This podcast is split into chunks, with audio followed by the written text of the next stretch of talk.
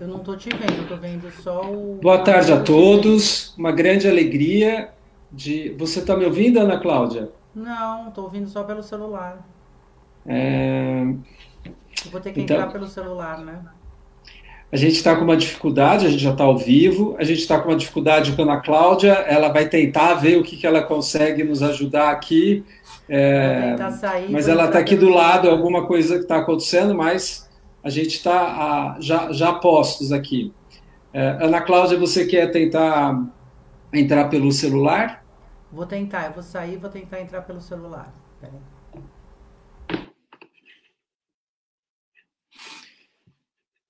Então, boa tarde a todos. A gente está hoje aqui no imprevisto, primeira vez, mas é isso aí. A gente acontece e espero que logo a gente já resolva. Meu nome é Rubens Bolos, hoje é o 29 é, Diálogos que Curam. Os Diálogos que Curam, ele é uma iniciativa da Associação Brasileira de Medicina Personalizada de Precisão para a divulgação da ciência e a cultura de paz. A gente entende que estamos com... É, a ciência precisa ser mais bem divulgada para que a gente possa tomar é, decisões mais evolutivas, mais efetivas na nossa vida, e a pandemia veio para trazer exatamente essa questão, né? Então, ao longo de todos o mundo, há eventos em que as pessoas estão se posicionando mais a favor da ciência e algumas partes da população menos favorável à ciência. E é esse nosso intuito: chamar especialistas, pesquisadores, é, conhecedores da área dos saberes que possam nos auxiliar, nos animar para que a gente tome, que a gente saiba mais e sabendo mais a gente possa fazer tomadas de decisões mais saudáveis, mais evolutivas e em contrapartida que a gente tenha uma uma efetividade na saúde muito grande. É, uma das grandes questões da curadoria da, do Diálogos que Curam é a gente trabalhar com quatro níveis. A resiliência. O que é resiliência?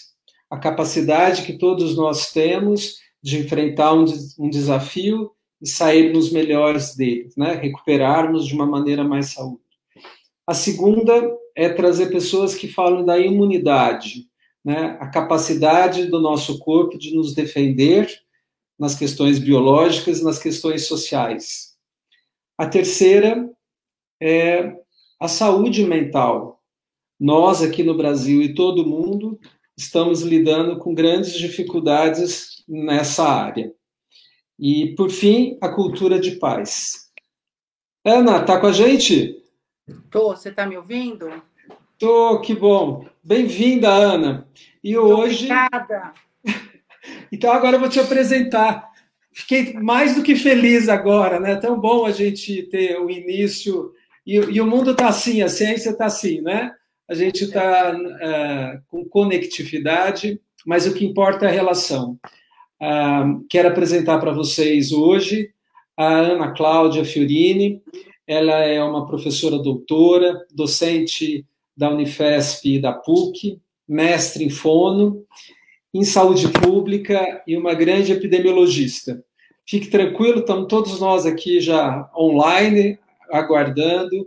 Ana Cláudia, é com muita honra e alegria que a BMPP te recebe aqui para você desenvolver é, essa questão tão importante para nós que é a, a, a, poluição sonora e o sofrimento humano, né? Como que os sons, ruídos, eles podem trazer uh, um, um, mal, né? Aquilo que poderia ser o bendito pode ser o maldito. Então, bem-vinda. Muito obrigada, boa tarde a todos e todas. Eu peço desculpas, porque realmente hoje o universo não estava conspirando aqui com os meus computadores. Né? Então, eu tentei com duas máquinas diferentes, eu não consegui. Então, eu estou fazendo pelo celular. Então, pode ser que ele ele, ele se movimente um pouquinho aí, eu vou tentar me organizar para falar. Como eu sou descendência italiana, eu falo muito e muito com as mãos, então vou tentar coordenar aqui para não fazer feio. É um grande prazer estar aqui, Rubens. Eu acho que você abre espaços para diálogos extremamente interessantes, eu já pude presenciar alguns com grande prazer, e eu espero que eu consiga colaborar de alguma maneira para fazer com que essa tarde se torne um pouco mais agradável. Olha, Ana Cláudia, primeiro que é, o conhecimento é o que nos une, né? Todos nós aqui. E a produção científica que você tem, as contribuições que você já deram, o mais importante é a gente te ouvir. Como será isso? É, é, tá todo mundo muito tranquilo. E acho que ótimo, né? Você do jeito italiano ainda, vamos honrar, né? Os, amanhã é o Dia dos Pais, já vamos colocar homenagem aos nossos antepassados, antecedentes aqui, trazer alegria. É um momento que pede atenção e, e agora a, a bola é com você, né? Então, Queria te fazer. A gente sempre. Você falou da, da, da Itália, e pessoal ficou um pouco desproporcional a tela para mim aqui, né? A, a, não estou conseguindo deixar mais bonitinha a, e justo. Deixa eu ver. Acho que assim. E aí acho que a Ana Cláudia merece um foco grande. Ana Cláudia, um dos primeiros passos é um pouco a bio da pessoa, né? Você é jovem, resolveu entrar na universidade. Conta para gente um pouco, né, estimulando jovens universitários às escolhas profissionais, essa também é uma, o conhecimento, né? A ciência ainda não é uma profissão, a gente sempre tem que ter uma graduação para ser um cientista. Ainda no Brasil, espero que isso mude, né? Que, que cientista seja, um pesquisador seja uma profissão também. Como você escolheu a Fono e como foi o seu caminho, né? O que, que você já no teu caminho estimulou, incentivou nas suas tá escolhas? Então vamos lá, vou tentar contar uma história longa e não usando Curte. tanto tempo. Então, Rubens, eu, eu, eu, vim, eu sou de uma família italiana, de avós italianos. É, eu entrei na, na, escola bastante jovem, a minha mãe deu uma errada ali, entrei com cinco anos na, na antiga primeira série do primário. Né? E eu sempre fui muito curiosa, sempre gostei muito da área de exatas e sempre gostei muito de desenho. Né? Então, meu percurso é um pouco diferente, talvez por influência do meu pai, que desenhava muito bem e que estimulava isso, é, e da minha mãe, que é da área de exatas, né? E eu acho que eu, que eu cresci com muita curiosidade, mas era muito nova perto dos demais, era dois anos mais nova. Hoje eu sou uma pessoa bem alta, mas eu era muito baixinha. Meu apelido era Picoleta italiano, que eu era muito pequenininha. Eu cresci depois dos 15 anos. Então, assim, é, eu acabei muito jovem o antigo colegial. Né? Então, eu fiz 16 anos e já tinha acabado o colegial e tinha que escolher uma carreira. Como eu gostava muito de desenhar e gostava muito de, de cálculos, de matemática especificamente, eu fiz o meu colegial, o final do meu colegial, eu estudei no, em colégio público a vida inteira, só no antigo colegial que eu fui para a escola privada. E eu fiz no Mackenzie. E eu fui aluna de um professor de matemática que era autor de livros, que era o Antônio Greco, e eu queria muito prestar matemática, mas eu achei que matemática talvez não fosse uma carreira tão boa no momento. E eu fui para arquitetura. Entrei numa faculdade de arquitetura, fiz quase um ano de arquitetura e também descobri oh. que, apesar de ser de ter uma certa aptidão para desenho, para artes, que eu queria trabalhar com pessoas. Né? A minha tendência na época já era para trabalhar com pessoas. E aí eu fui fazer cursinho junto com a faculdade de arquitetura e acabei ficando com muitas dúvidas nas nos cursos de saúde. E assisti várias palestras, gostava muito de esporte, pensei inclusive em ser educadora física e acabei optando pela Fono por uma palestra que eu escutei no cursinho, que eu até hoje eu conto essa história pessoas não acreditam. Eu não me lembro quem foi a palestrante, eu não consigo, é como se tivesse um apagão. Eu lembro que eu fiquei encantada com a área. E aí eu coloquei dentre as minhas opções. Né? E acabei prestando fono e prestei medicina também, porque a minha irmã fazia faculdade de medicina, ficou falando muito, faz medicina, faz medicina. Eu acabei prestando medicina também, entrei na faculdade de medicina em Santos, comecei a fazer, eu tinha entrado em fono também, e aí eu acabei desistindo da medicina e resolvi fazer fonoaudiologia na PUC de São Paulo. Só que eu sempre digo isso para os meus alunos, né? Eu sou docente há, há mais de 30 anos, né, do nível superior. E eu sempre digo que as nossas habilidades em algum momento vão florescer, né? Então, é, eu sempre gostei muito da área de exatas, eu fiz fono, já fui para uma área de meio ambiente, né? logo na faculdade eu já recebi uma bolsa de iniciação científica, entrei num grupo de estudos que se chamava uhum. Grupo de Estudos de Ruído, da PUC São Paulo, que era na época coordenado pela doutora Maria Cecília Bevilacqua, que infelizmente está mais entre nós, mas que foi assim a minha grande precursora em termos de visionária da área. Era uma área muito nova dentro da saúde, essa questão de estudar o ruído e a poluição sonora. E eu, na época, fui fazer uma pesquisa no Sindicato dos Metalúrgicos, São Bernardo de Diadema. Na época, tinha acabado de. Se tinha terminado a gestão do Lula no sindicato e tinha começado uma gestão do Vicentinho. Eu era muito jovem, estudava numa, numa faculdade como a PUC, que tem uma, uma inserção política muito grande, então, para mim, aquilo foi tudo muita novidade. Eu me encantei com essa área de saúde do trabalhador já na graduação, resolvi fazer um investimento nessa área, fiquei fazendo pesquisa, o meu trabalho de conclusão de curso foi na área, foi estudando efeitos não auditivos do ruído em trabalhadores metalúrgicos. E o incrível é que eu publiquei esse artigo do meu TCC e eu consegui o meu primeiro emprego na área Uau. por conta do médico da empresa ler o artigo e entrar em contato via carta na época, marcando uma reunião e eu acabei trabalhar num grande grupo multinacional. Então, você imagina o conflito que isso foi na minha formação. Né? Eu saí de um sindicato que era super atuante naquela época, muito atuante, e fui Imagina. trabalhar para uma empresa multinacional. Mas eu falo que eu sempre tive uma trajetória de sorte aí na vida, porque eu tive parceiros e padrinhos, vamos pensar assim, né? Vamos tentar nomear desse jeito, é, muito generosos. Né? Então, eu, eu recebi muita influência dentro dessa multinacional também para melhorar minha formação. Como eu gostava da área de exatas, eu comecei a fazer vários cursos na Fundacentro de avaliação de ruído, de medição de ruído, e resolvi fazer o meu mestrado. Fiz todo o meu mestrado na própria PUC e isso não me satisfazia na época. Eu queria mais, eu queria ampliar o meu olhar e eu acabei conhecendo a minha, então, que depois virou minha orientadora, a doutora Frida Marina Fischer, que é uma bióloga que estuda cronobiologia e que é uma professora titular da Faculdade de Saúde Pública da USP, uma pessoa que tem uma experiência muito grande em cronobiologia e em sono e na área de trabalhadores de turno rotativo e turno noturno fixo. É, eu a conheci um congresso, comecei a frequentar algumas é, as disciplinas que ela ministrava na época na saúde pública, me encantei pela Faculdade de Saúde Pública da USP e resolvi fazer meu, meu doutorado lá.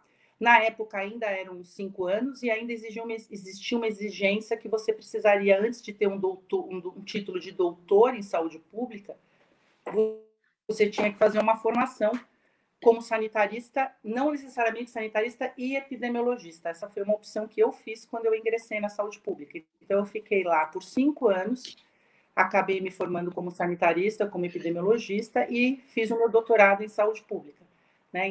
No paralelo, construí essa carreira docente, então eu tenho esses 30 anos, um pouquinho mais de docência, na PUC, na Unifesp e em outras universidades que eu trabalhei ao longo da minha vida. Então, no início, a minha formação foi muito voltada para a questão da fome, só que ao entrar na saúde pública, eu costumo dizer que foram assim dois momentos importantes da minha vida, antes da saúde pública e depois da saúde pública, porque não tem como você não se contaminar com esta visão ampliada, olhando a, em outra dimensão. Eu em nenhum momento eu questionei se eu deveria ser fonoaudiólogo ou não. Né? Eu sempre gostei de ser fonoaudióloga e gosto até hoje. Entretanto, eu acho que a minha formação em saúde pública me deu a possibilidade de uma visão que hoje eu costumo muito usar esse termo. Eu, é como se eu estivesse começando a ter uma visão de um drone. Você começa a ampliar sua visão, você começa a ver a importância que você tem em estudar todos os determinantes do processo saúde-doença, em fazer isso de uma maneira interdisciplinar, e entender que muito do que a gente lida e do que a gente trata, o principal determinante é o determinante social. Então, a Faculdade de Saúde Pública me trouxe assim uma complementação fundamental na minha formação e me deu a oportunidade de continuar investindo naquela minha habilidade do passado, Nossa. na área de exatas, que é a estatística. Então, eu comecei a fazer uma formação em bioestatística, como qualquer epidemiologista sempre vai, por essa linha né, de, de formação.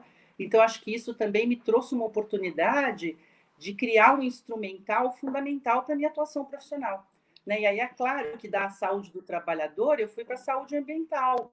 Por quê? Por que, que eu vou ver o ruído só ali dentro do ambiente de trabalho? Se é um problema de saúde pública e todos nós, de alguma maneira, estamos expostos a ele, né? Uma linda trajetória, né, da saúde individual, né, acadêmica, e depois você está trazendo a saúde coletiva agora por números, né, tão importantes. A estatística, sem estatística, um trabalho não se sustenta, né?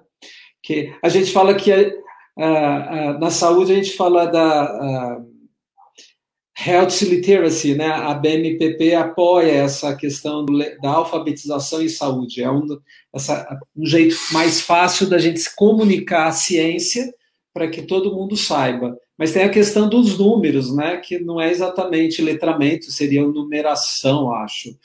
E, e, a estatística é uma, basicamente, se a gente não sabe ler aqueles números, a gente não conclui muita coisa, né? Ana Cláudia, você falou da, da saúde, a gente falou da saúde coletiva, a gente já, você já falou da, do som. Tem diferença som, ruído e barulho? Isso existe uma, uma regra do que é um som e do que é um ruído e daquilo que pode ser nocivo ou não? Então, supostamente a gente tem diferença, diferença teórica, né, baseada até na própria física, né? Na física, uma das partes da física que é a física acústica, ela se divide em física acústica pura, que estuda a produção e a transmissão do som, e a psicoacústica, que é a física fisiológica, vamos pensar assim, que estuda como que nós humanos, né, percebemos esse som, ora produzido e ora transmitido, né?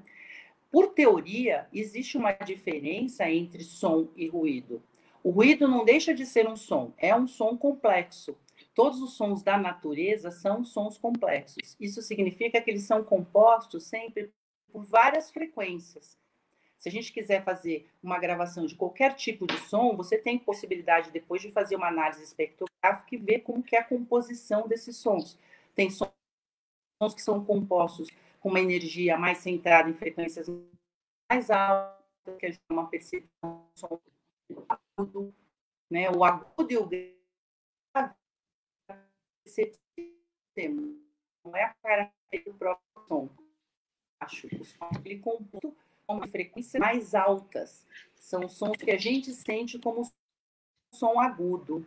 E os sons mais baixos são aqueles compostos por frequências mais baixas. São frequências dentro da nossa faixa de audibilidade, né? Porque nós temos uma faixa de audibilidade que, em geral, vai de 20 Hz, que é um som extremamente baixo, né, uma sensação extremamente grave, até mais ou menos 20 mil hertz. Essa é uma faixa de audibilidade que nós temos. Então, supostamente, a nossa audibilidade está dentro dessa faixa de frequência. E aí tem a faixa do humano, né? A nossa faixa. Que é o nível que você precisa do humano. Ah, os animais são bem distintos. A gente é. tem o golfinho com uma faixa gigante, o cachorro, o gato. Né? Então, a gente tem estudos, tanto é que aqueles apitos de cachorro a gente não escuta, porque ele é além de 20 mil hertz.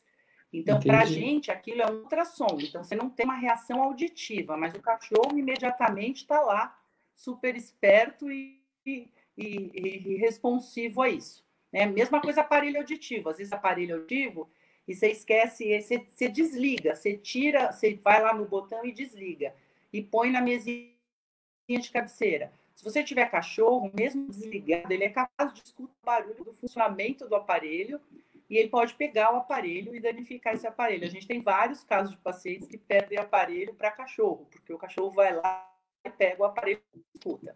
Da audibilidade humana, tem essa, essa faixa que é de 20 Hz a 20 mil. Tudo que é abaixo do 20 Hz é para a gente uma frequência, é um som, é um infrassom. Acima é um ultrassom. Tá? Quando a gente fala Legal. de ruído, o ruído, ele, como qualquer outro som, o som é sempre complexo. Ele não é um, o, todo som da natureza, ele é composto por mais de uma frequência. Só que essa composição é uma composição harmônica. Né? Então, se você fizer uma análise, você vai ver que existe uma harmonia nessa composição de som. Ele pode estar mais centrado em frequência mais alta, que dá a sensação de agudo, pode estar centrado em frequência mais sensação de grave. Ambos casos, com um dia maior ou fraco, que a gente vai também poder responder. Entretanto, a composição desses sons são sempre sons em uma composição harmônica. Qual a definição do ruído pela física? É um som complexo, porém composto por várias frequências em total desarmonia. Quando você vai tentar fazer uma análise espectrográfica, você vê que você não tem uma harmonia na relação entre aquelas frequências que compõem aquele som. Isso, na física, seria uma definição mais objetiva. Tá? Quando você fala espectrografia, ah, né, análise espect... Não, então, só para trazer o que, que é espectrografia. Acho que o, o, o a, a, conexão está é um pouquinho. Faz quando. Isso. Está ruim, está dando uma quebrada no som, né? Justamente hoje que nós estamos falando de som, não o momento desse problema, né? Não, mas, mas o que é melhorou? O que, é espectrografia, então? Só pra, o que, que é para a gente saber, né? Para as pessoas saberem o que é um espectrográfico, né?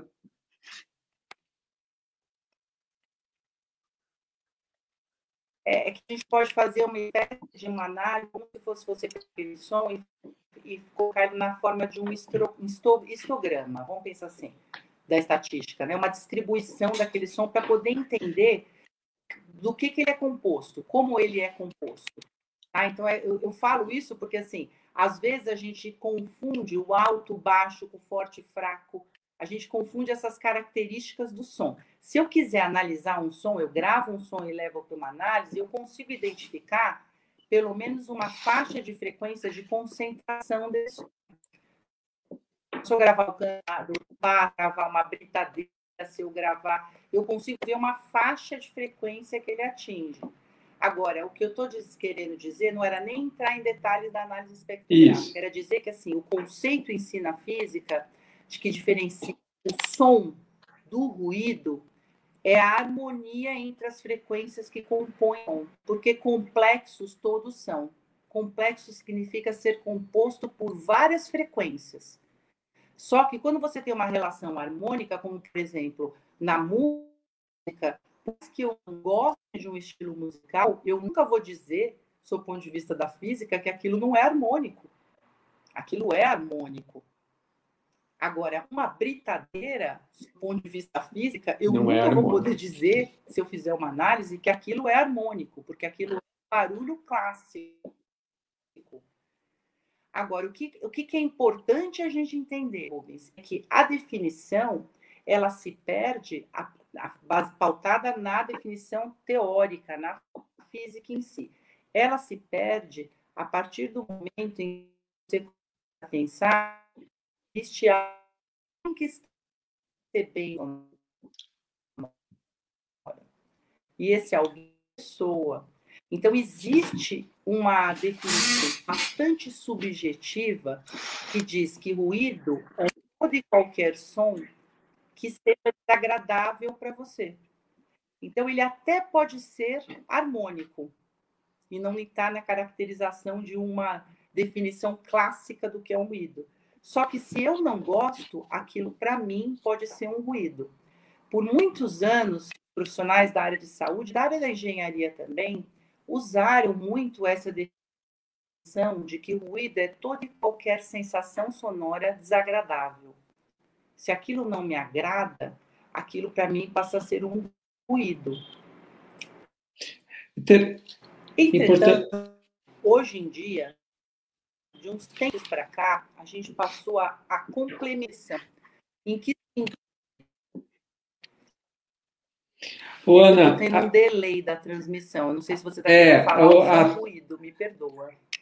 Isso, a tua, a tua a rede não está tão boa aí. As pessoas têm. Até é legal você acompanhar junto nos comentários, na tela do teu lado, é, vai ter comentário. Então, em, de algum momento, às vezes falha o que você está falando, e estou tentando ficar mais quietinho para a gente não ter o delay. Mas vou tentar fazer o um resuminho para quem está chegando agora, né? De que, em tese, a gente pode falar pela lei da física que tem uma, uma, uma nomenclatura específica para definir o que, que seria um som harmônico e um ruído, que seria o desarmônico. Mas, em tese, você está trazendo um pouco para a gente que é aquilo que já é desagradável para nós, já pode, mesmo que seja um som da natureza, já poderia ser considerado ruído e uma fonte de sofrimento. Pode ser assim?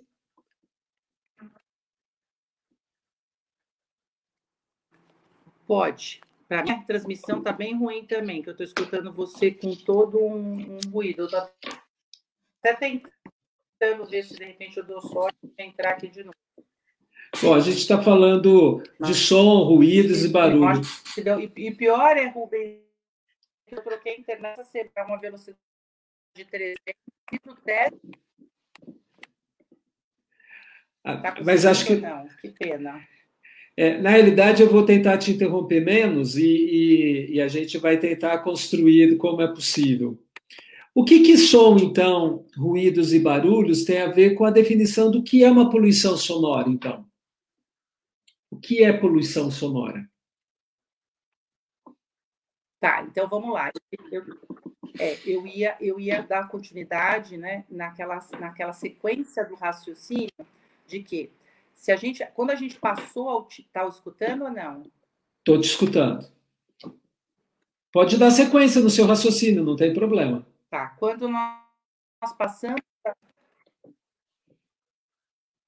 Tá. Quando a gente passou a utilizar essa definição mais subjetiva, que fala que, que ruído pode ser qualquer sensação sonora indesejada, nós vamos acometer um erro que é dizer como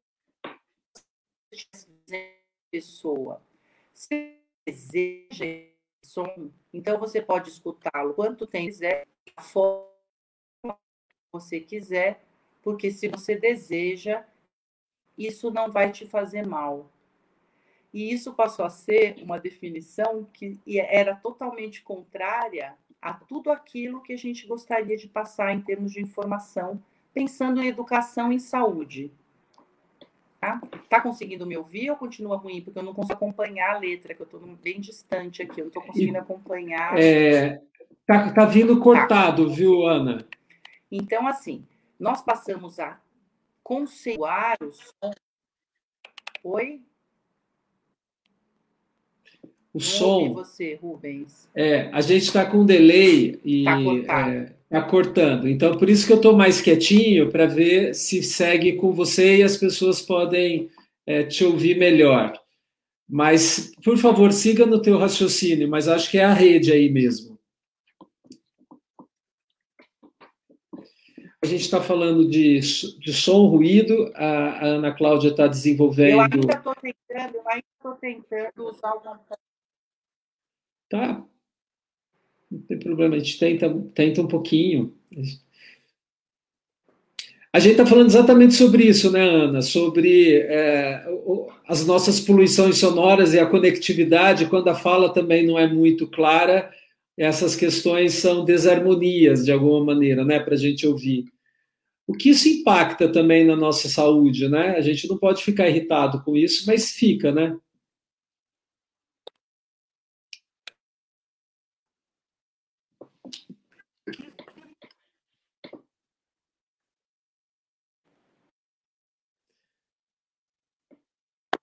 Bom, acho que a Ana está com uma, uma, ah, uma... que a gente uh, o ruído, o fato dele de eu gostar não, não significa necessariamente que ele não pode me fazer mal.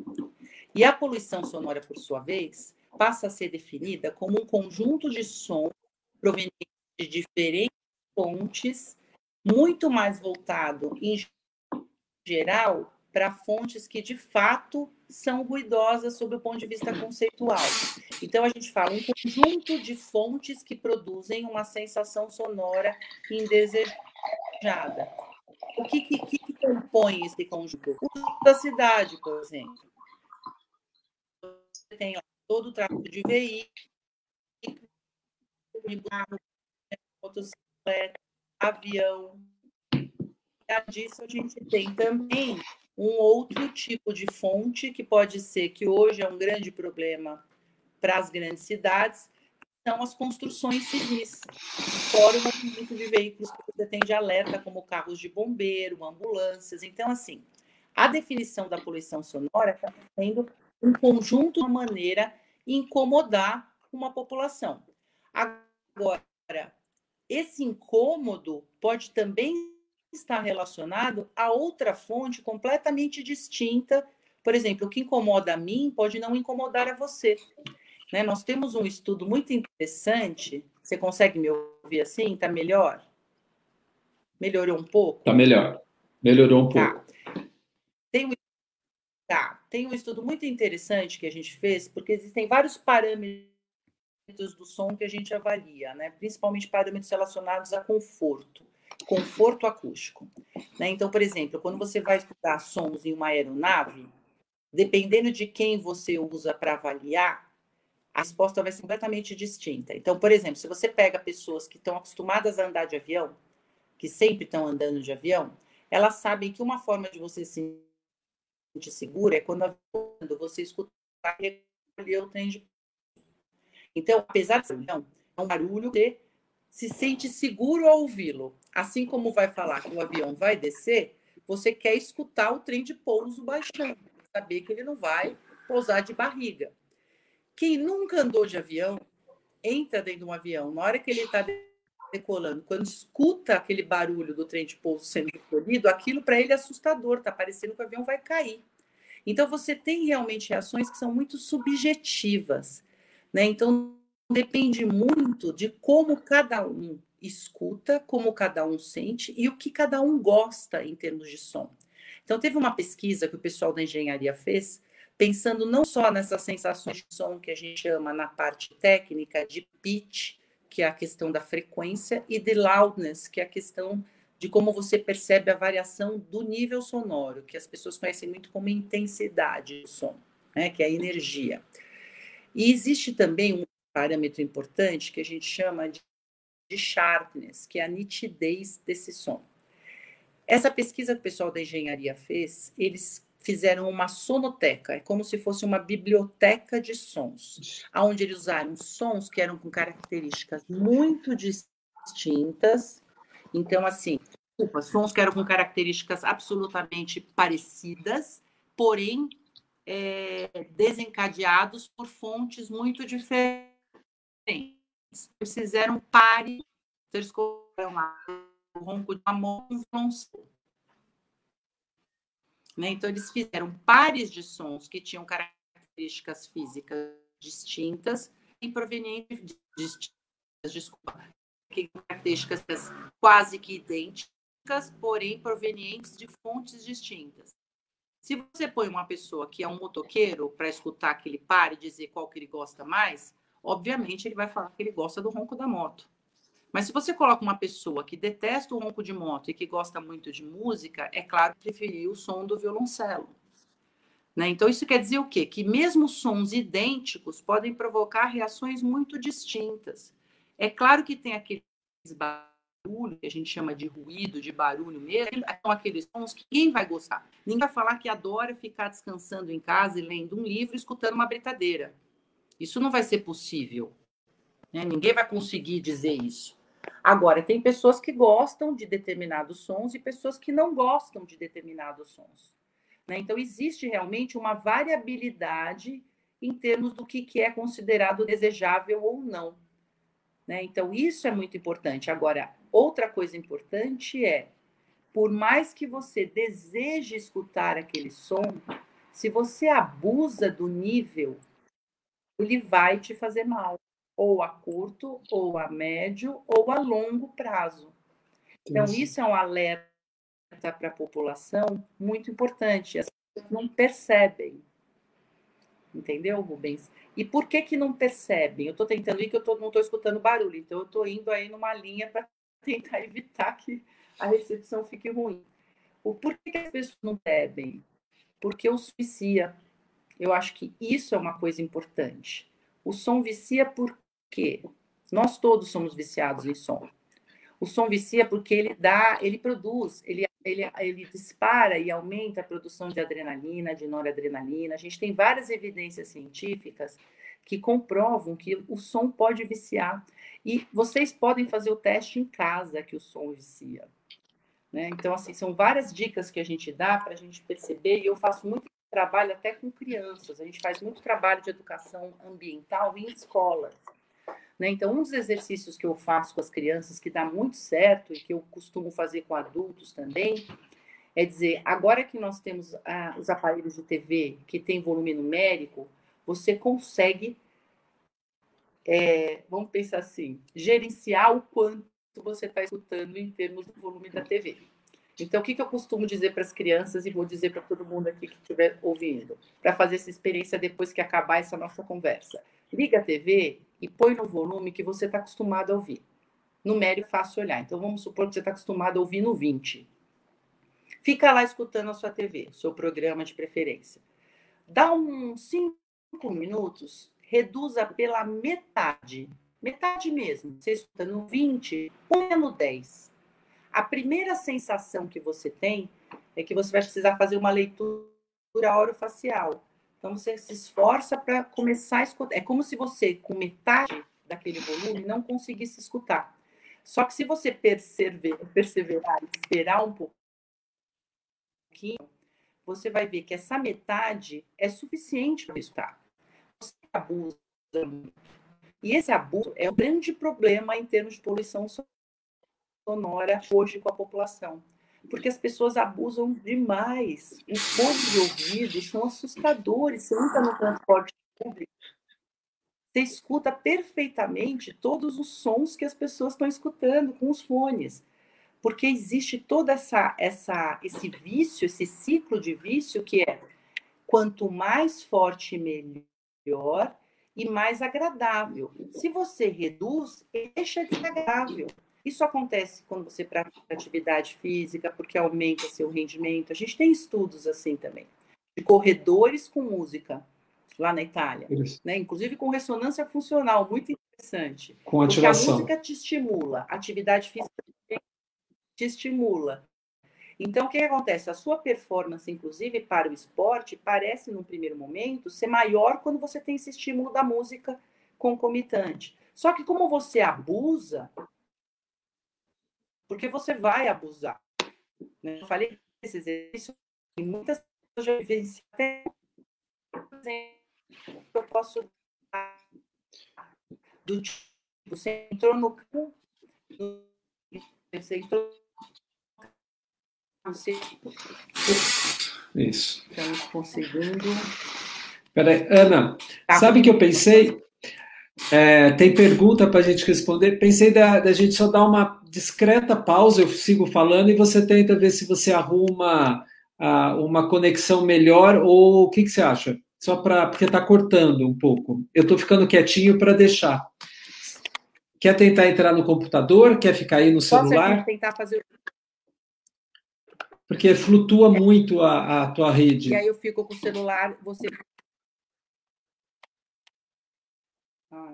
Tá. Não, é só, Vou tentar é só, entrar só... no computador e, e, se eu não conseguir... É, tenta entrar junto, não tem, isso acontece. E é, a, a, a Tia Ivone fez... Pode falar. Porque tá, tá vindo com defasagem e a gente... Eu vou, parar, é. eu vou sair essa transmissão e... Isso, tenta só para a gente ver se melhora. Acho muito importante, a gente tem que ter paciência.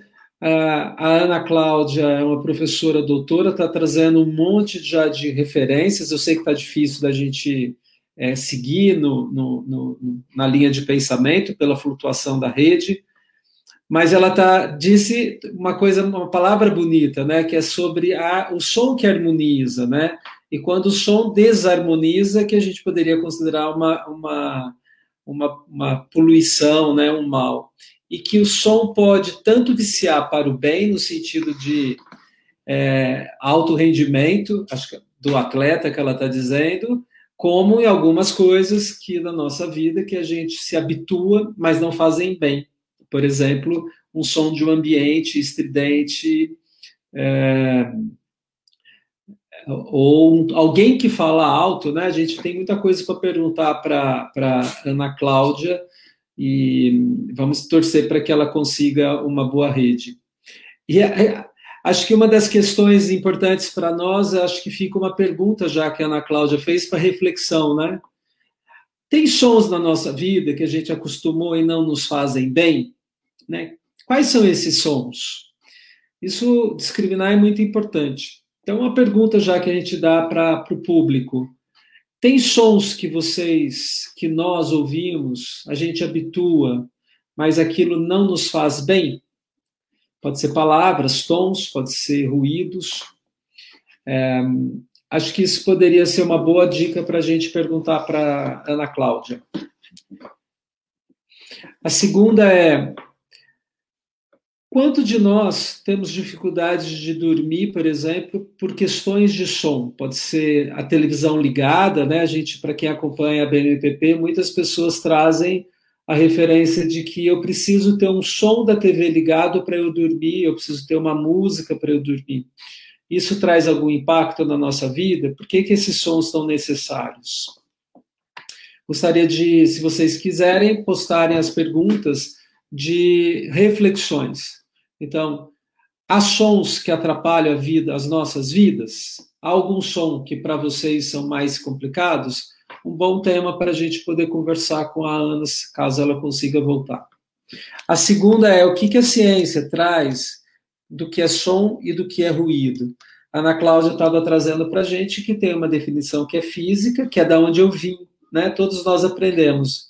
Antigamente era ruído, tudo que não é da natureza, e som que seria do, do humano, do orgânico. Hoje, com a digitalização de tudo, a gente mudou um pouco esse conceito e tem essa pergunta que a tia Ivone está fazendo, a Ivone Boulos, som e afeto tem a ver? Muito, né? Vamos ver que acho que essa é a questão que a Ana está trazendo para nós. A, a questão do som, ele é um evento que está na saúde, pela saúde coletiva, na saúde ocupacional, toda empresa, todo lugar de trabalho tem uma avaliação se aquele espaço é saudável para nós ou não. Então, quem trabalha com máquinas, quem trabalha com é, maquina, maquinaria pesada, é, ruídos pesados, é, tem impactos na saúde e isso é previsto por lei, inclusive. A segunda é que outros sons a gente tem que é, fazem falta na nossa vida, que são as questões que a pandemia trouxe. Né? No início da pandemia, todos nós vivenciamos mais silêncio. E esse silêncio, na realidade, nós perdemos aqueles sons da nossa vida que eram hábitos.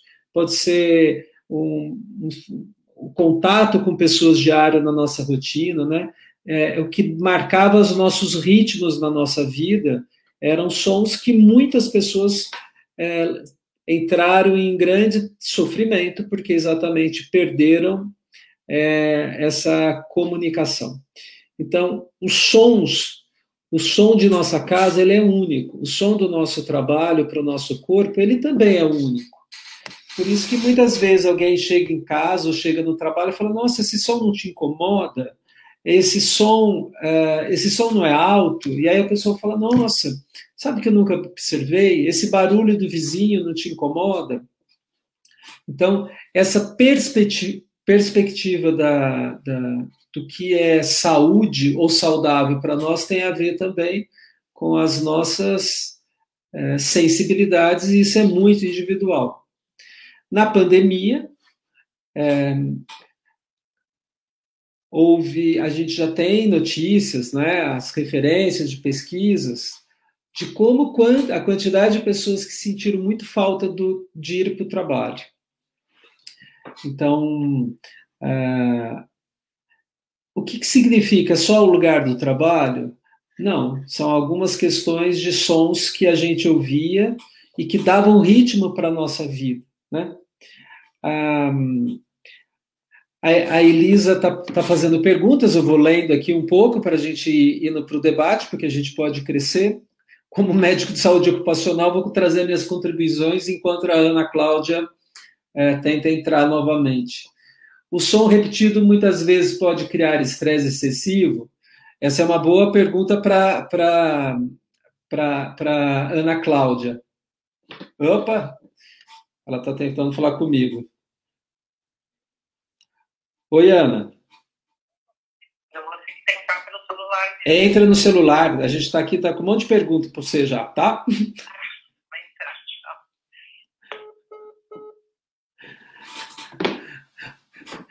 Uma das coisas que eu quero compartilhar com vocês, né?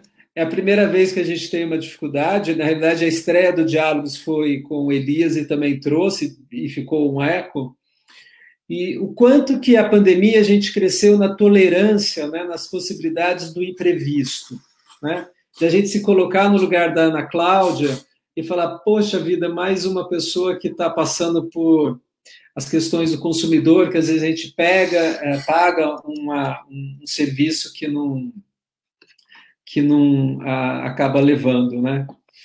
Bem-vinda, Ana Cláudia!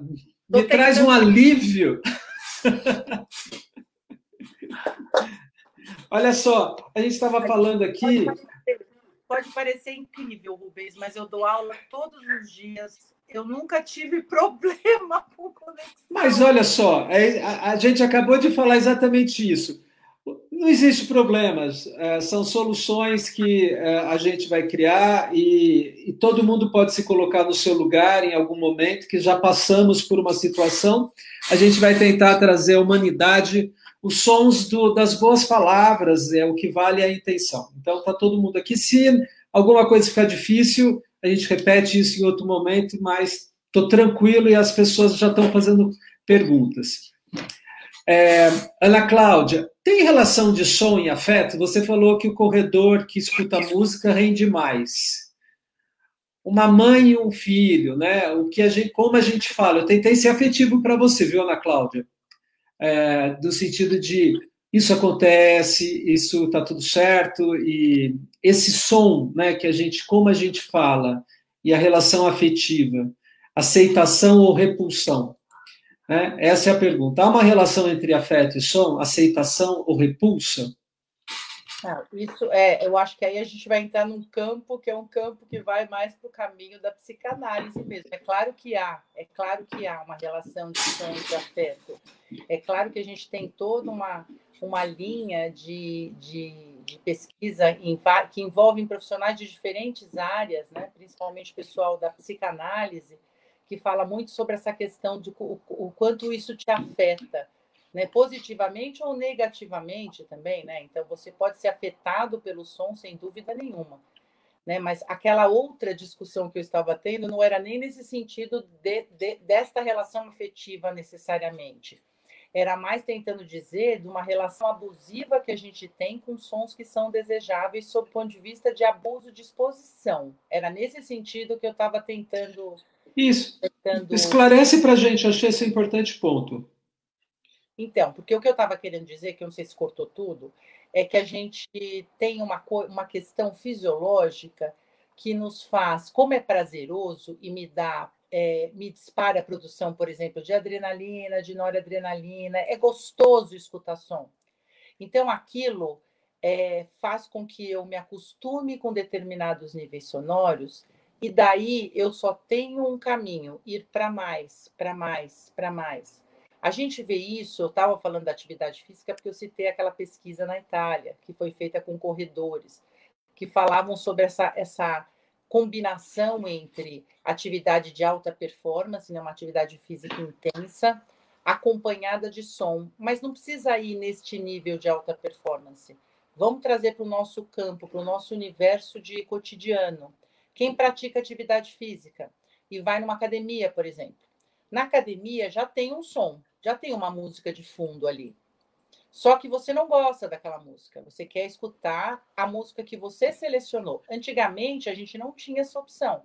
Hoje você escuta o que você quer, no nível que você quiser e da forma como você quiser. Se você quiser escutar a mesma música 500 vezes repetidamente, você escuta.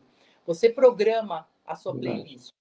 Aí você vai lá na academia tá tendo aquele som de fundo, você não quer ouvir, você quer fazer uma esteira, por exemplo, quer fazer uma bicicleta, aí você põe o seu fone. E aí você é dono do seu universo sonoro. Porque aí você vai competir com o ruído de fundo. Então, para você tirar aquele ruído de fundo, que é o som da academia, não só o barulho da música, mas o barulho da circulação das pessoas, você vai lá e você aumenta o seu volume. Esse aumento de volume, ao longo dos anos, a gente tentou controlar como, do seu ponto de vista legal. Eu mesmo já trabalhei em várias comissões da VNT sobre segurança, né, a respeito de brinquedos sonoros e de dispositivos de amplificação, porque é um dispositivo de amplificação. Então, os fabricantes eles têm um limite máximo que ele pode produzir em termos de potência sonora, aquele aparelho. Só que aí o que acontece? Hoje é tudo muita tecnologia. Então, o próprio fone, vamos supor, se eu tenho um aparelho que tem uma potência, eu ponho um fone que me dá uma vazão para eu aumentar mais ainda a energia. Então, eu tenho várias possibilidades de me manter com exposições muito elevadas. E essas exposições muito elevadas, elas é muito fácil você se acostumar com elas. E aí daí é para mais. Então, quando a gente diz que o som vicia e vicia como qualquer outro tipo de droga, é real. Porque para você tirar esse vício é um trabalho muito intenso. Você tem que ter muita paciência, porque você vai ter como se fosse crise de abstinência. É como se aquilo não te fizesse bem se você escuta aquela música que você está acostumado daquele nível para cima, se você reduzir pela metade drasticamente, a opção vai ser: prefiro não escutar. Prefiro ficar sem escutar do que escutar assim tão fraco. Então, isso, aqueles testes que eu falei, é uma coisa incrível, porque assim, a gente tem uma relação com esse universo sonoro que é uma relação muito diferenciada de pessoa para pessoa mas, no geral, do ponto de vista, vamos pensar assim, homogêneo, esse vício é real e todos nós somos viciados, inclusive eu, eu sou viciada, você é viciado, só que muitas vezes a gente não percebe. Né? E esse vício, às vezes, ele fica muito mais latente em algumas situações que você vive do cotidiano. Por exemplo, você está dentro do carro conversando com uma pessoa e o papo está muito bom e o rádio está ligado. Vamos supor que você está ligado no rádio do carro. E o papo tá ótimo, a pessoa está te contando a fofoca do planeta, aquilo tudo que você quer saber muito.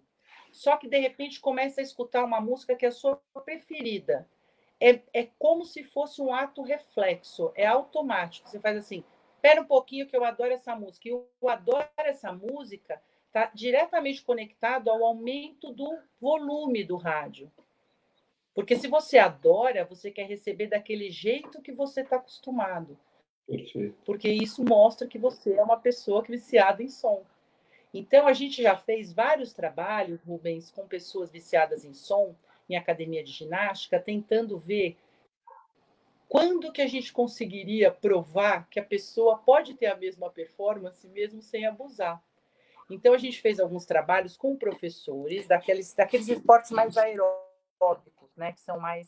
Que são mais é, alto volume, né? Isso.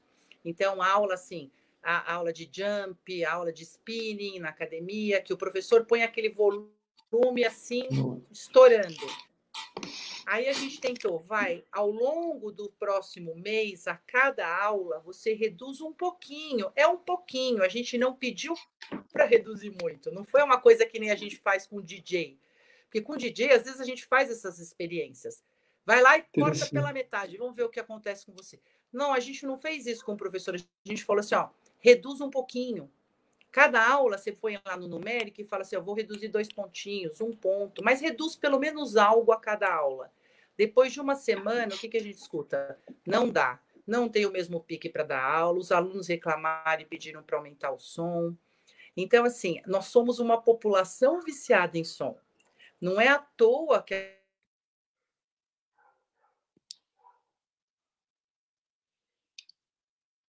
Ops. Interessante isso que a. Cortou um pouquinho. Eu, tô... ah, eu não sei, daqui a pouco eu vou lá, vou descer, vou ficar na rua com esse celular aqui. Mas tá não, não, mas volta. Quando você falou para. Quando você falou para diminuir o volume do som na academia, qual foi o resultado tanto para o professor ou para o aluno, aluno o que, você, que foi medido? O desempenho ou a sensibilidade? Só para a gente entender. Não, não foi uma experiência com, com, com metrologia. A gente não foi lá para medir o nível sonoro da aula. Eu já fiz isso, eu já tenho, eu tenho artigos publicados com exposição a nível sonoro e academia de ginástica. Essa outra experiência que eu estou te falando foi uma experiência de uma tentativa de uma reeducação, do ponto de vista de educação em saúde e educação ambiental. Foi uma tentativa de mostrar Entendi. que ele podia reduzir isso ao longo do tempo e essa exposição, porque assim, são questões, eu acho que Rubens, que tem, tem um, uma discussão por trás muito importante. Eu não tenho direito de impedir que uma pessoa escute um som. Até porque a dificuldade que a gente tem de mostrar que o som vicia é porque, no primeiro momento, qualquer tipo de vício que você queira dar de exemplo, a pessoa vai ter uma imagem negativa inicial e logo de cara. Se eu falar assim, cigarro faz mal, todo mundo sabe que cigarro faz mal. Alguma droga química faz mal, todo mundo sabe. Aí se eu chego para você e falo, Rubens, o som faz mal. Qual a, imagina, qual a imagem negativa que você vai ter para se convencer de que o som faz mal? Com exceção dos casos onde a pessoa teve um acidente sonoro, que isso pode acontecer.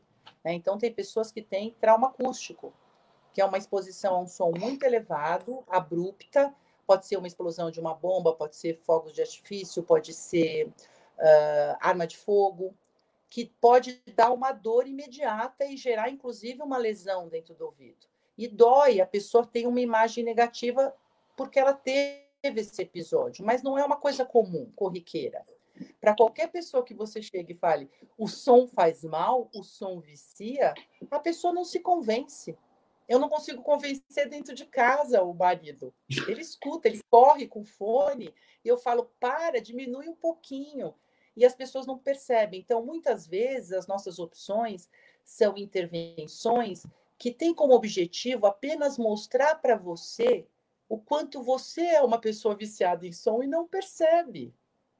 Para que você, pelo menos, entenda aquilo que a gente fala, porque você ficar no campo teórico é muito difícil. Por isso que eu falei da experiência da TV.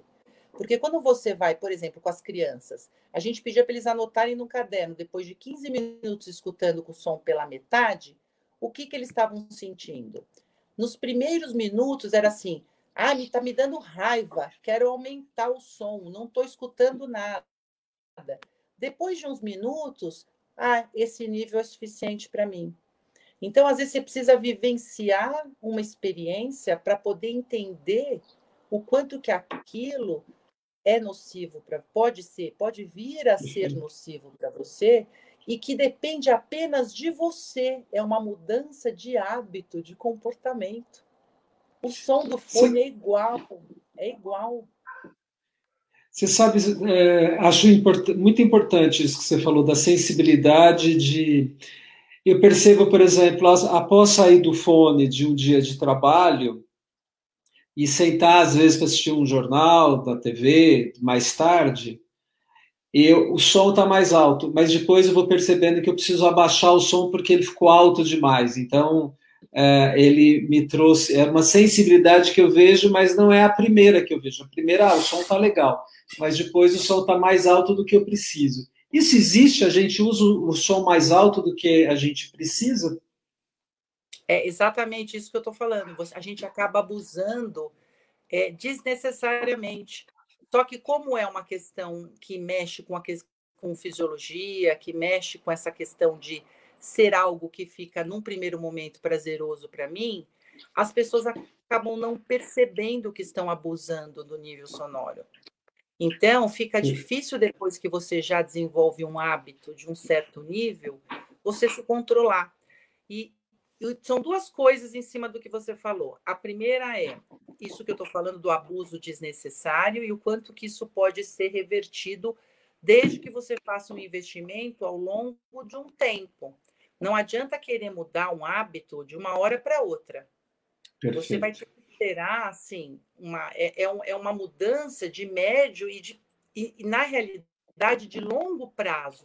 É muito difícil você mudar o hábito, porque quando você começa o processo, a sua primeira reação vai ser: então se faz mal e eu tenho que diminuir, eu prefiro não escutar. Mas não é assim. Então, o que, que eu costumo dizer para essa primeira parte aí? Que é pessoal que usa fone, né? Então, muitas vezes eu, eu, a gente tem uma, uma cobertura de mídia muito boa para a poluição sonora, porque é um problema de saúde pública, é a segunda principal causa de poluição no mundo, tem uma predição de que ela vai, em pouco tempo ela vai virar a primeira causa de poluição, porque ela perde para a poluição do ar. Já passou a poluição da água, mas ela perde para a poluição do ar. Só que para a poluição do ar, a gente vê uma série de medidas governamentais e públicas sendo realizadas com a intenção de que isso, de alguma maneira, até por conta de toda essa discussão do aquecimento global, da questão da sustentabilidade, que de alguma maneira a gente consiga reduzir os índices de poluição ao longo do tempo. E grandes cidades, cidades mais desenvolvidas, que diminuem o número de veículos que circulam, principalmente nas regiões mais centrais, têm obtido resultados positivos com relação à poluição do ar. Mas a poluição sonora, por ser algo que não é visível e que você não tem uma imagem tão negativa, a tendência é que ela daqui a um tempo cresça tanto que ela passe a poluição do ar e seja a principal causa de poluição no mundo. Então, o que eu estava falando do abuso, é, as pessoas me perguntam assim, ah, então qual que é o volume do fone melhor para eu usar? Como eu vou controlar? não tem um número, não dá para a gente ter uma fórmula mágica, porque cada um tem um equipamento, cada um tem uma marca, cada um tem uma forma de usar. Agora, existe uma forma, uma maneira da gente se controlar com o uso de fone. Porque eu costumo dizer assim: o problema de você usar fone em níveis muito elevados não é só uma questão que eu vou chegar para você como fonoaudiólogo e falar assim: cuidado que você vai perder sua audição. Não é essa a questão, Rubens, porque perder audição, você vai precisar ter muitas horas de exposição por muitos anos com esse fone para de fato perder sua audição. O problema é que é uma questão de segurança de vida. Você andando na rua com fone, você não escuta nenhum sinal de alerta. Você não escuta uma buzina, você pode ser atropelado. Você não escuta o anúncio de um, de um, um alerta assim, tá? Cuidado, tem um buraco, ou vai cair no buraco ou esse é um assalto. A gente conhece casos que a pessoa acabou sendo baleada porque ela não escutou o anúncio do assalto, porque ela estava com fone. E ela continuou andando e foi baleada. Então, assim, é Uau. é uma questão de segurança de vida. Então, o que, que eu costumo dizer? Né? Como você controla um nível que seja aceitável? Quando você está usando um fone, você tem que ser capaz de ouvir uma mensagem falada contigo, né? uma mensagem dirigida a você em uma distância de um metro. Se você não consegue entender, compreender uma mensagem que está sendo dirigida a você numa distância de um metro, quer dizer que você está abusando do nível sonoro. Então, a gente costuma dizer assim: não tem uma fórmula mágica, o melhor nível de som é o A ou o B ou é 10 ou é 20. Existe sim você escutar o som que você deseja sem perder as informações importantes ao seu redor. Né? Então, isso é um ponto. O outro ponto que eu acho interessante que você falou, eu fico o dia inteiro escutando, é, trabalhando com fone, eu chego em casa eu não aguento. Isso é real. Essa superexposição sonora chega uma hora que cansa e cansa em vários sentidos, né? Então é muito comum você ouvir relatos dessa natureza de pessoas que têm, principalmente, exposições ocupacionais muito elevadas. Então a pessoa está lá trabalhando numa fábrica, numa indústria metalúrgica, numa indústria têxtil, numa siderúrgica, fica o dia inteiro, oito horas, jornadas de oito, às vezes de 12 horas de trabalho, com níveis que são, assim, acima de 100 dB. Quando ela chega em casa, caiu bastante. 100 decibéis, né? Da, alto, é, né? O 100 é muito alto.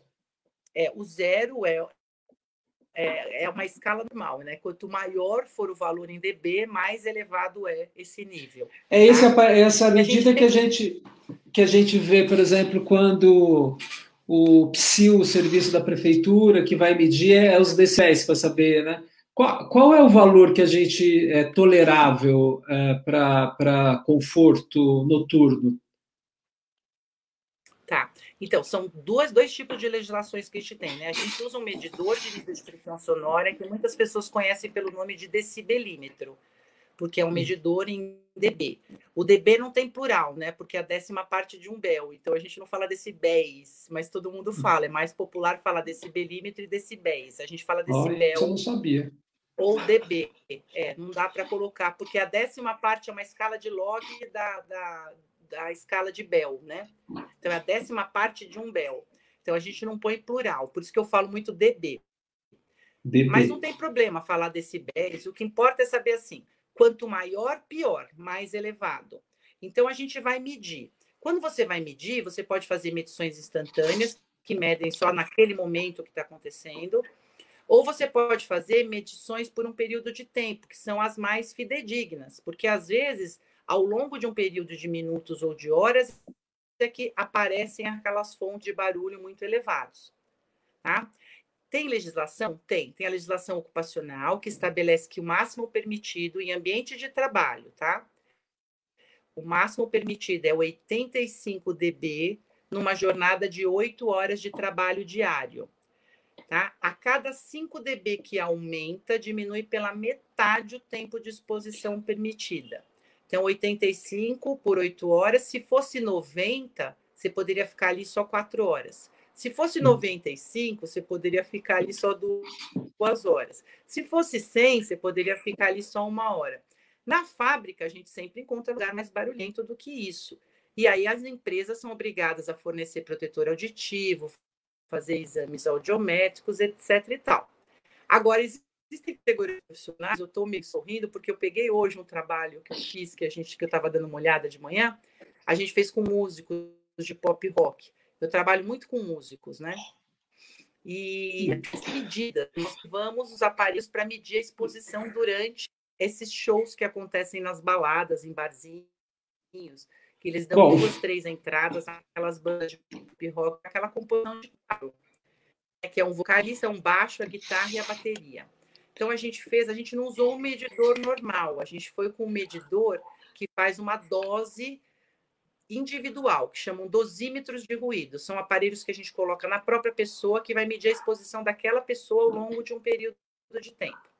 E a gente avalia esses músicos porque a gente fez um trabalho científico, tinha essa avaliação e tinha outras coisas que nós fizemos também. Incrível, se você pega, por exemplo, a exposição de um baterista e aplica a legislação, ele não pode ficar um minuto tocando bateria. Uau. Porque a medição da bateria vai dar 115 para mais. Então, se você aplicasse a lei ocupacional, você não conseguiria deixar o sujeito lá um minuto. Agora, tem, além da lei ocupacional, para responder sua pergunta, a gente tem uma legislação ambiental, que aí vem da. Porque essa, essa ocupacional vem do Ministério do Trabalho, da CLT, das normas regulamentadoras, que são as fiscalizações que acontecem nas empresas. A gente tem normas que vêm da BNT, que é a Associação Brasileira de Normas Técnicas. Na BNT, a gente tem duas normas, que é a 10.151 e 10.152, que elas estabelecem os níveis de conforto para os diversos ambientes. Aí você vai ter lá na tabela quanto é permitido numa escola, num hospital, numa igreja.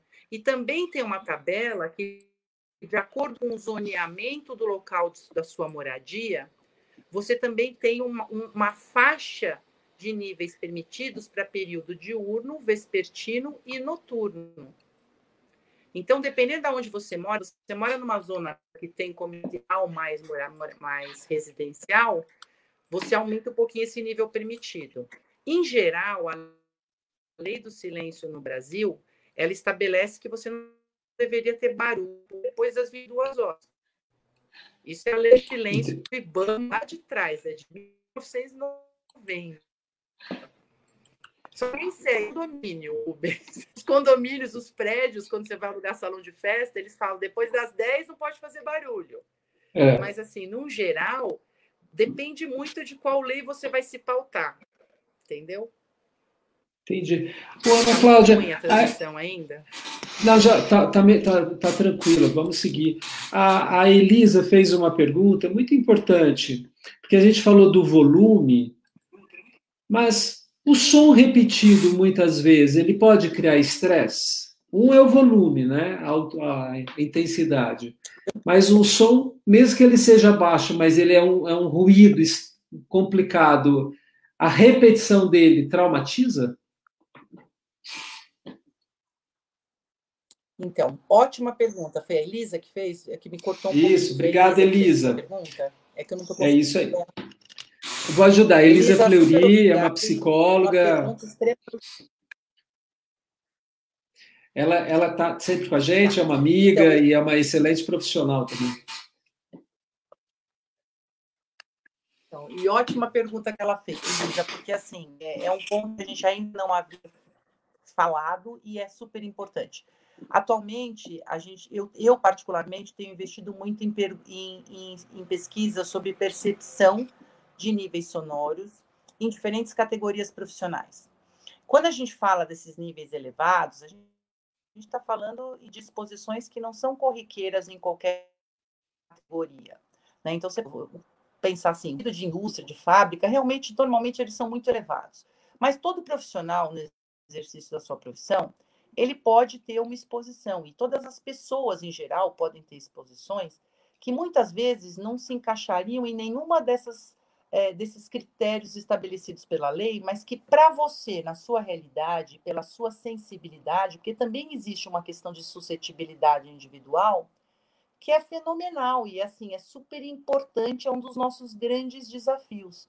Muitas vezes sons muito fracos podem incomodar sobremaneira e podem inclusive atrapalhar sua performance para o que você estiver fazendo pode atrapalhar sua concentração, pode atrapalhar sua atenção, pode te causar estresse, irritabilidade, dor de cabeça.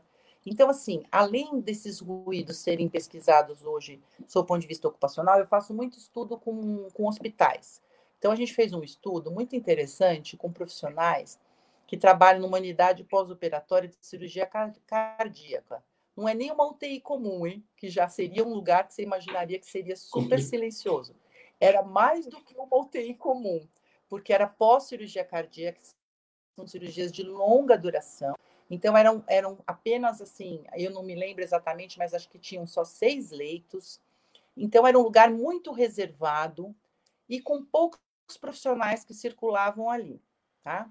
E eu apliquei esse questionário de percepções que avalia assim vários domínios, né? Domínios fisiológicos, domínios psicológicos, emocionais, da percepção desse, do nível sonoro no seu ambiente de trabalho.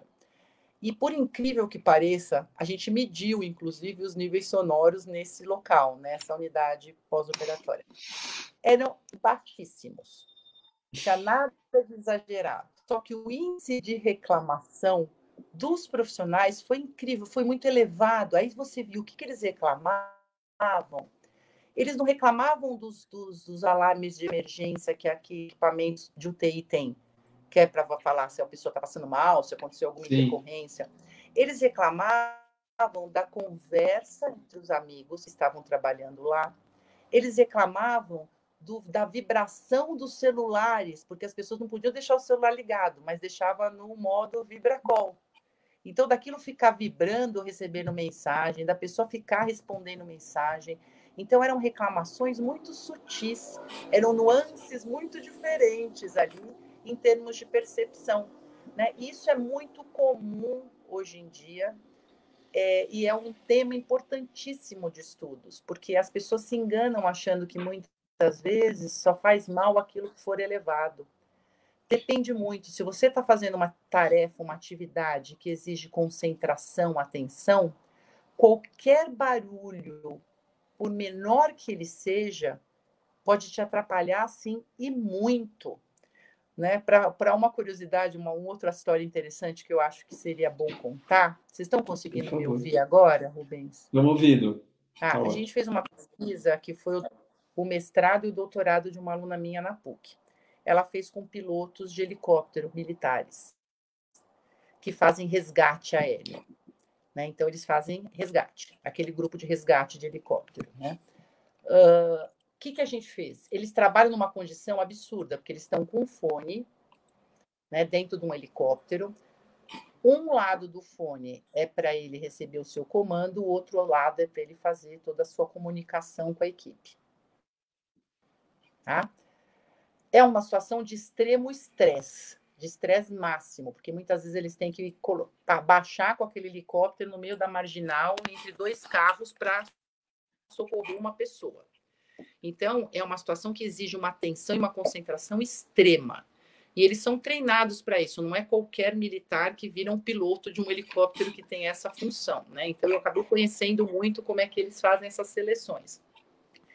E a gente resolveu fazer uma pesquisa para ver essa questão auditiva desses pilotos, e nós resolvemos fazer um método de é, dupla tarefa, que é o que acontece com eles o tempo todo. Então, nós fizemos alguns testes, né?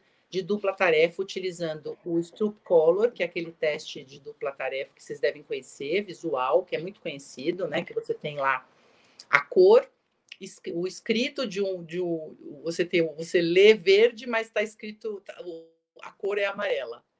Né? Então assim é um teste que é o Color e a gente fez nessa dupla tarefa, a gente fez isso com simultaneamente a um teste de conhecimento de fala no ruído. Então, o sujeito ficava dentro de uma cabine, com o computador, fazendo o Stroop Color e também fazendo um teste de fala no ruído com diferentes relações sinal-ruído. Desde situações de teste de escuta muito facilitada, que era uma escuta no silêncio, até uma situação onde o ruído de fundo era maior do que a mensagem falada. Eram frases, é um teste todo padronizado, validado. E a gente imaginou que os militares iriam muito bem nesse teste porque é uma situação meio que simulando uma situação real. Por incrível que pareça, claro que a gente fez um grupo controle que ficou um monte de gente deprimida, né? Ontem mesmo eu estava discutindo sobre isso. Às vezes você vai fazer um teste com o grupo controle e o grupo controle vai mal. E eles ficam deprimidos porque eles tinham que supostamente ir bem naquele okay, teste, porque é eles não teriam aquele problema que você está avaliando. Né? Então, o que, que aconteceu? Ah, quando a gente fez o grupo controle, as pessoas têm dificuldade de fazer essas duas tarefas, né? Até porque quem é, quanto maior o seu grau de alfabetização, mais difícil é, principalmente o teste visual, porque a gente vai pelo que está escrito, não pela cor. Então, se está escrito verde, você vai falar verde, só que está escrito verde em vermelho, e você tinha que falar vermelho, e não verde. Então, assim, é, é, são testes difíceis que medem memória operacional, alguma, é, são testes assim, que a gente usa hoje muito nessas situações de dupla tarefa. E o teste de fala também é difícil, por sua vez, porque a gente cria situações onde o ruído de fundo é muito superior à fala, o que dificulta a sua compreensão. O que, que aconteceu com os pilotos? Eles foram mal no teste. Não foram mal para os nossos parâmetros, mas eles saíram das avaliações muito deprimidos. Por quê? Porque eles falavam uhum. assim: eu não posso errar. Eu não posso errar, porque um erro meu em um milissegundos pode implicar na perda de uma vida. Então eu não posso me atrapalhar. Eu não posso errar no visual e no auditivo quando eu estiver executando dupla tarefa, porque essa é a minha realidade. Eu fui treinado para isso. Né? Então, assim, quando você me pergunta é, sobre sons muito fracos poderem te atrapalhar, podem sim te atrapalhar em várias situações, tanto situações onde você precisa executar uma tarefa e isso te atrapalha, como em situações onde você quer dormir. Por exemplo, tem pessoas que não conseguem dormir com barulho de água. Tem gente que barulho de TV é essencial para dormir. Eu, por exemplo, sou uma pessoa que se tiver luz ou som no quarto, eu não consigo dormir. Agora, eu conheço pessoas que só dormem com a TV ligada em volume fraco. A gente viu um monte aqui já sobre som. O som, como é, então, a TV assim, virou uma canção de ninar para muita gente, né? Acho que para mim também, eu não consigo, não. Então, Ana, é ruim, você é. É o estímulo visual e auditivo que atrapalha a qualidade do seu sono, né? Não poderia Perfeito. ter esse tipo de estímulo dentro do ambiente de, de, tenho duas perguntas. A gente está meio que chegando quase ao fim, mas é, vai ficar por sua conta. Que eu gostaria, né? Tanta coisa importante para você nos contar. É, na pandemia houve um silenciamento, né? A gente perdeu alguns doadores de ritmo da nossa vida, né? Você da cronobiologia.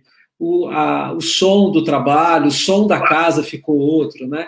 Esses ritmos que a gente tem e perdeu e muita gente é, teve grande sofrimento porque estava as primeiras pessoas basicamente começaram a perder o ritmo da hora de acordar, de dormir, teve uma uma a segunda para eu fazer a pergunta e depois eu vou colocando por causa do som. como que a gente pode se proteger? Né? Assim, o que, que cuidado da, de você como fono, especialista na áudio, vice-presidente da, da, da, sociedade, na Unifesp, do, do, no Departamento do Trabalhador também, como é que a gente pode se proteger do, e preservar, talvez, a nossa audição? Então, são duas perguntas, né? Está é, previsto agora uma possibilidade de um repique com a variante Delta, a gente de novo ficar, é, às vezes, mais é, recluso. Você. E, que, e se tem alimentos que têm algum tipo de impacto na, na, na questão auditiva? Acho que são essas três. Não são pequenas, mas fica aí, tá? Tá bom. Então, é uma pena que a gente não conseguiu aí fazer uma, uma boa situação de transmissão, porque eu estava com várias assim, ideias de falar assuntos bem interessantes. Mas você, você vai voltar, fica tranquila, viu? Você volta. É, mas aí eu vou fazer um teste com três dias de antecedência para ver se funciona o computador, pelo amor de Deus. Não, então, mas... bom, vamos lá. É, eu acho que essa primeira essa sua primeira pergunta se você fizesse isso, se eu tivesse pensando para responder sua pergunta em toda a minha formação que eu tive que fazer, pela minha orientação que eu tive com a Frida em cronobiologia, eu ia te dizer que a gente estava era voltando para o ritmo biológico normal. Porque assim, nós temos um ciclo circadiano, né, que se repete a cada 24 horas.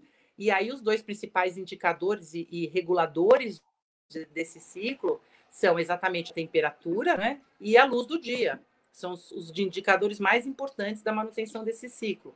E a gente tem toda uma alteração do nosso ciclo ritmo biológico por conta dos nossos compromissos sociais, de você ter que acordar cedo, né? Não estou nem falando dos horários de alimentação, eu estou falando mais do desempenho para o trabalho. Então, acho que as pessoas se perderam um pouco, porque perdeu um pouco dessa rotina que já tinha sido traçada e, e consolidada, vai, na nossa rotina. Então, eu uhum. acho que isso fez com que a gente perdesse um pouquinho desse ritmo anterior, que não quer dizer que seria um ritmo bom, hein? Eu não estou dizendo que isso era um ritmo bom, era um ritmo imposto pelos seus compromissos, né? De trabalho, sociais, etc. E tal. Com essa reclusão, né? com esse isolamento, com essa situação da gente ter que ficar em casa, trouxe um outro problema à tona. Você passou a vivenciar o ruído da sua residência do seu local de moradia, que você não conhecia. Muitas pessoas nem sabiam, por exemplo, que o seu vizinho tinha um filho, um cachorro, um papagaio, porque não tinham essa rotina de estar dentro da residência. Tinha uma rotina de acordar e trabalhar à noite e nem se preocupava. Hoje, a sua casa é o seu ambiente de trabalho. O seu ruído ocupacional é o ruído da sua residência. Então, se você mora com pessoas e todo mundo fica falando ao mesmo tempo, isso atrapalha. Então, as pessoas começaram a usar fones para tentar, é, vamos pensar assim, mascarar o ruído domiciliar. Só que muitas pessoas se em situações, como eu me vejo hoje com pane tecnológica, mas já me vi com pane sonora também, no meio de uma banca, eu estava outro dia no meio de uma banca fazendo a minha arguição, numa banca de doutorado, o meu vizinho resolveu quebrar a parede, o teto, seja lá o que for, e começou um barulho de picareta e não dava e não tinha condições, né? Então, assim, eu acho que a gente tem vivenciado situações muito diferenciadas, mas no barulho, a paisagem sonora mudou. A gente chama isso de paisagem sonora. A nossa paisagem sonora mudou, né? Então, hoje a gente tem uma ressignificação desses sons. Esses sons têm outros sentidos para mim. Então, sons que antes passavam desapercebidos dentro da minha casa, hoje me irrita. Se eu tiver alguém dando aula e alguém ficar passando o tempo todo, abre e fecha a porta, que é normal do movimento da casa, mas atrapalha o seu trabalho, porque hoje o, sua, o seu lar virou seu ambiente ocupacional. E tem trazido uma série de efeitos, não só uma questão de ruído, mas uma questão de ergonomia, da questão do mobiliário, né, uma questão de estresse, né, uma questão de saúde mental super importante. Então, acho que isso é para a desafio, tá? A segunda depende de que tipo são que Se eu estou exposta em um lugar porque eu sou obrigada a ir ali, então se é uma exposição ocupacional, quem primeiro deveria te proteger é o seu empregador. Então, ele que deveria melhorar as condições daquele ambiente de trabalho, diminuir os níveis de ruído, de preferência diretamente nas fontes sonoras, né? Então, assim, primeiro mexer no maquinário, ou mexer na trajetória entre o maquinário e o indivíduo, ou mexer finalmente no indivíduo utilizando protetores auditivos. Né? O protetor auditivo é uma, ainda é uma grande estratégia de prevenção. Só que ele é um aliado, Rubens. E hoje a tecnologia está super avançada. Com o músico a gente tem usado muito e tem ajudado muito, porque por incrível que pareça, a categoria profissional de mais audição hoje no mundo, eu não estou falando no Brasil só, é o músico, por incrível que pareça. É muito mais incrível. do que funcionários de indústria. Eles eram a população mais. Hoje, quem pede muito audição, estudos são preparados, e não é músico, é principal. Caiu de novo. É músico de de música clássica, de orquestras sinfônicas, filarmônicas. A gente tem muito estudo com, essa, com esse tipo de estilo musical também. Né? E músicos de diferentes estilos musicais. Agora a gente está fazendo um estudo com, com a bateria de uma escola de samba de São Paulo. Uau! Né? Para ver essa questão de audição tal. Então, assim, é, a gente tem muita possibilidade de proteger por meio da tecnologia extremamente avançada novos protetores auditivos, que têm ser adaptados para diferentes realidades. Só que aí entra numa questão de custo. Quanto melhor a tecnologia desses protetores, mais caro ele é. Né? Então, também não faz parte da nossa realidade. Primeiro, assim, o Brasil é um país que não vende protetor auditivo. Se vocês não conseguem comprar, se vocês quiserem show e quiserem usar um protetor auditivo, vocês comprar. Pega países da Europa ou Estados Unidos, eles vendem na farmácia. Tem na farmácia protetor do tipo aquele de espuma, tem aquele outro pronto, que é o plug moldado, e tem os abafadores ou os protetores do tipo concha, que são os fones, né? Então, assim, hoje no Brasil, se você quiser comprar um protetor, o máximo que você vai encontrar são aqueles protetores de silicone para natação, para não entrar água no Isso. ouvido. É que não tem a função de Isso é uma dificuldade que a gente encontra se você quiser ir para um cinema, quiser ir para um show, quiser ir numa balada e quiser usar um protetor, você vai ter que ir na internet procurar um lugar para você comprar, porque você não acha com facilidade na loja da esquina nem na farmácia mais próxima. Então, isso é ruim para a gente em termos de você quer se proteger. Existem algumas questões que eu acho que depende de cada um, principalmente no que diz respeito aos hábitos, que é o que a gente conversou mais, eu acho, nesse, mesmo nessa conexão truncada. Se você quer se proteger, você tem que primeiro entender aquela questão de que você é um viciado em som. E você tentar, de alguma forma, minimizar as suas experiências. Porque você minimiza a sua chance. Não é que você vai deixar de ter chance. Chance de adoecer, todo mundo tem. Né? Então, incluindo aí a questão da perda auditiva. Todo mundo tem chance de vir a ter uma perda auditiva. Às vezes você vai ter uma perda auditiva porque você está tomando uma medicação para o rim, porque você é está fazendo uma quimioterapia, você tem várias causas de duas principais que são as de maior valência, e é o grande problema da perda auditiva no mundo, é reconhecidamente a poluição sonora e o processo de envelhecimento, que são duas, vamos pensar assim, variáveis que correm juntas. Verdade. Né? Então, com relação à exposição você pode, de alguma maneira, mudar, minimizar.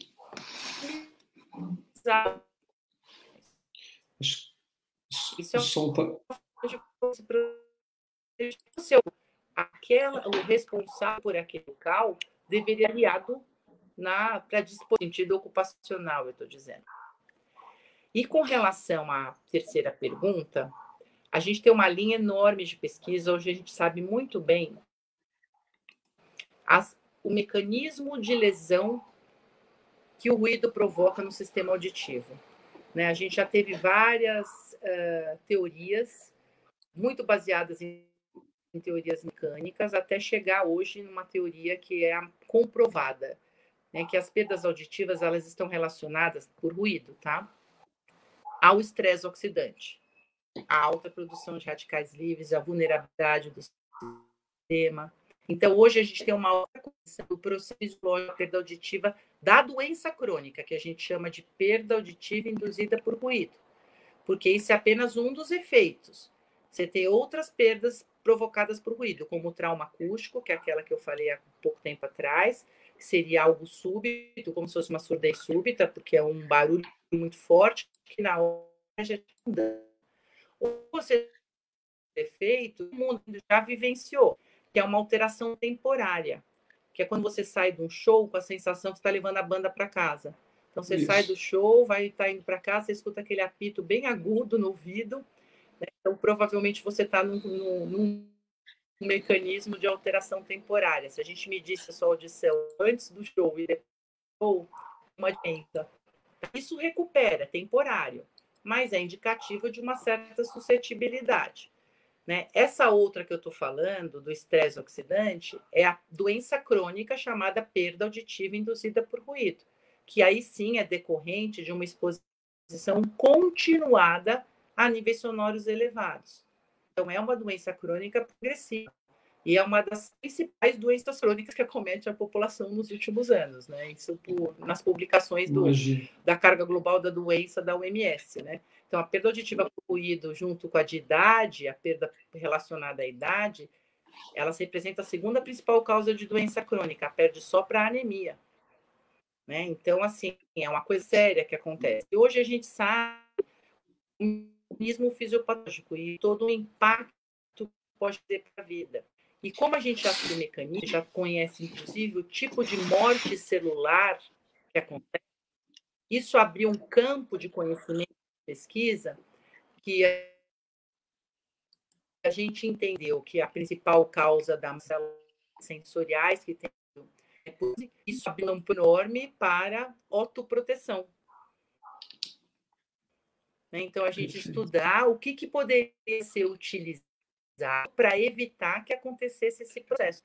Dentre as diferentes drogas que a gente tem estudado para autoproteção, que envolve muito assim, aminoácidos, como a demetionina, a gente tem muito estudo com N-acetilcisteína, a gente tem estudos com, com vitaminas, combinações de vitamina, tem um complexo que é que eles chamam de ACMG, que é a vitamina A mais a vitamina C mais a vitamina E, mais o magnésio numa composição. E assim, tem vários estudos com diferentes elementos ou compostos químicos distintos. Mas, por um outro lado, também tem uma nova área que é a suplementação alimentar com fins a você melhorar a sua proteção auditiva, inclusive. E aí são vários, tanto macro como micronutrientes que têm sido estudados, né? Então, a ingesta de ácidos graxos, de vitaminas, de determinados minerais, que lá na frente podem fazer com que você tenha uma chance menor de ter esse estresse oxidante que vai gerar uma perda nas células e lá na frente uma perda auditiva. Então, uma área bem grande de conhecimento. A gente tem alguns estudos que estão acompanhando novas dietas, né? então, grupos que fazem dietas é, com essa ação né, de alimentos que tenham um, um alto teor de agentes antioxidantes e que possam lá na frente ajudar aí na prevenção das perdas auditivas. Ana Cláudia Fiorini, olha, uma alegria tudo que você falou. Quero, é, me vi hoje. É, você não, a gente, óbvio, depois a gente faz o nosso test drive, porque que está acontecendo a, a, dificuldade sonora, acho que é a conectividade. Mas hoje você nos trouxe de informações muito importantes, né? A palavra do som vicia, né? Como nós somos viciados, como a nossa mente tem uma questão de dependências e que às vezes pode levar a, a, tanto a impactar a saúde mental quanto a própria saúde biológica da, da auditiva, né, que é uma das maiores que você está dizendo. Então você está mais do que convidada. É, fiquei mais quietinho nesse nosso debate porque eu via que estava, mas eu queria que você deixasse a sua mensagem como pesquisadora, cientista para esse momento do Brasil, né? o que é, é, você trouxe de poluição, de som, de harmonia, de, de dependências, e a gente está todo mundo ainda numa, um grande empenho para que a gente possa combater uma virulência, e a gente hoje tem uma virulência também cultural.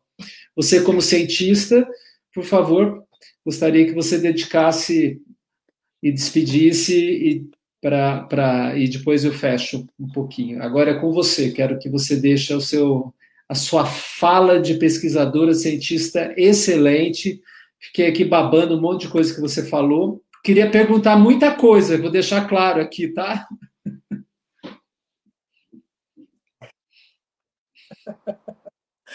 Ó, primeiro eu queria pedir desculpas, porque eu nunca vivi uma situação como essa. Né? Ah. Então, assim, acho que a gente vai se reinventando com essas experiências. Eu não sei o que realmente aconteceu, mas eu acho uma grande pena, né? Porque eu acho que tem muita coisa que a gente poderia trocar. Eu já acompanhei as suas conversas. Sabe aquela coisa assim, ah, eu queria sentar na sala com o Rubens para conversar com ele. Então, eu acho que eu perdi essa oportunidade, mas eu acho que a gente pode ter outras oportunidades aí mais para frente. Mas pensando numa mensagem final, é, e aí eu não vou eu não vou me ater à, à minha área de pesquisa porque eu acho que a gente não tem condições de, de ser minimalista nesse momento tão importante do ponto de vista da saúde pública. Né? Eu costumo dizer assim: eu sou professora de epidemiologia. Eu já contei várias histórias de grandes epidemias avassaladoras, de pandemias que nós tivemos na história do mundo, mas eu nunca imaginei que fosse viver né? Então eu acho que assim é... eu não vou nem falar só como cientista, eu vou falar como cientista e como cidadã. Eu acho que a gente precisa, antes de mais nada, aqui nesse país, agradecer ao SUS. Eu acho que assim uma das grandes é, uh, que eu falo assim, uma das grandes marcas que essa que essa pandemia vai deixar no nosso país é que Ainda bem que a gente tem um sistema único de saúde, né? senão o saldo né, final, que a gente nem sabe ainda quando vai ser possível avaliar o impacto né, tão deletério que essa situação trouxe, não só em termos de perda de vida, né, porque isso é o pior de tudo, mas também em todas essas sequelas. Eu tenho atendido casos assim que são casos que ficaram com sequelas muito graves. Na minha área mesmo, a parte de audição, né, zumbido, perda auditiva, alterações vestibulares do tipo tontura. A gente não tem ideia ainda do impacto que isso gerou nas nossas vidas, né? Então, isso é uma coisa importante de frisar, até porque a gente não tem um controle epidemiológico e nem sei se um dia teremos, né? A única coisa que a gente tem hoje é vacina e máscara e, e, e seguir as medidas de proteção, né? Agora, quando eu falo do SUS, é porque eu acho que Rubens, é, como cientista e como pesquisador e como professor, eu dou aula de saúde coletiva. Né? Se a gente não tivesse toda essa estrutura que a gente tem, mesmo deficitária, mesmo eu acho que isso vai ser muito pior.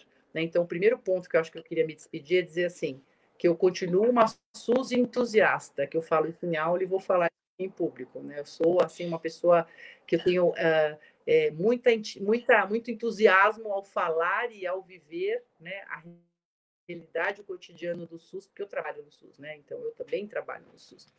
Agora, outra coisa mais importante é que eu acho que a gente tem visto é, sentido, infelizmente, né, na pele, de maneira bastante dolorosa, essa questão desse adoecimento.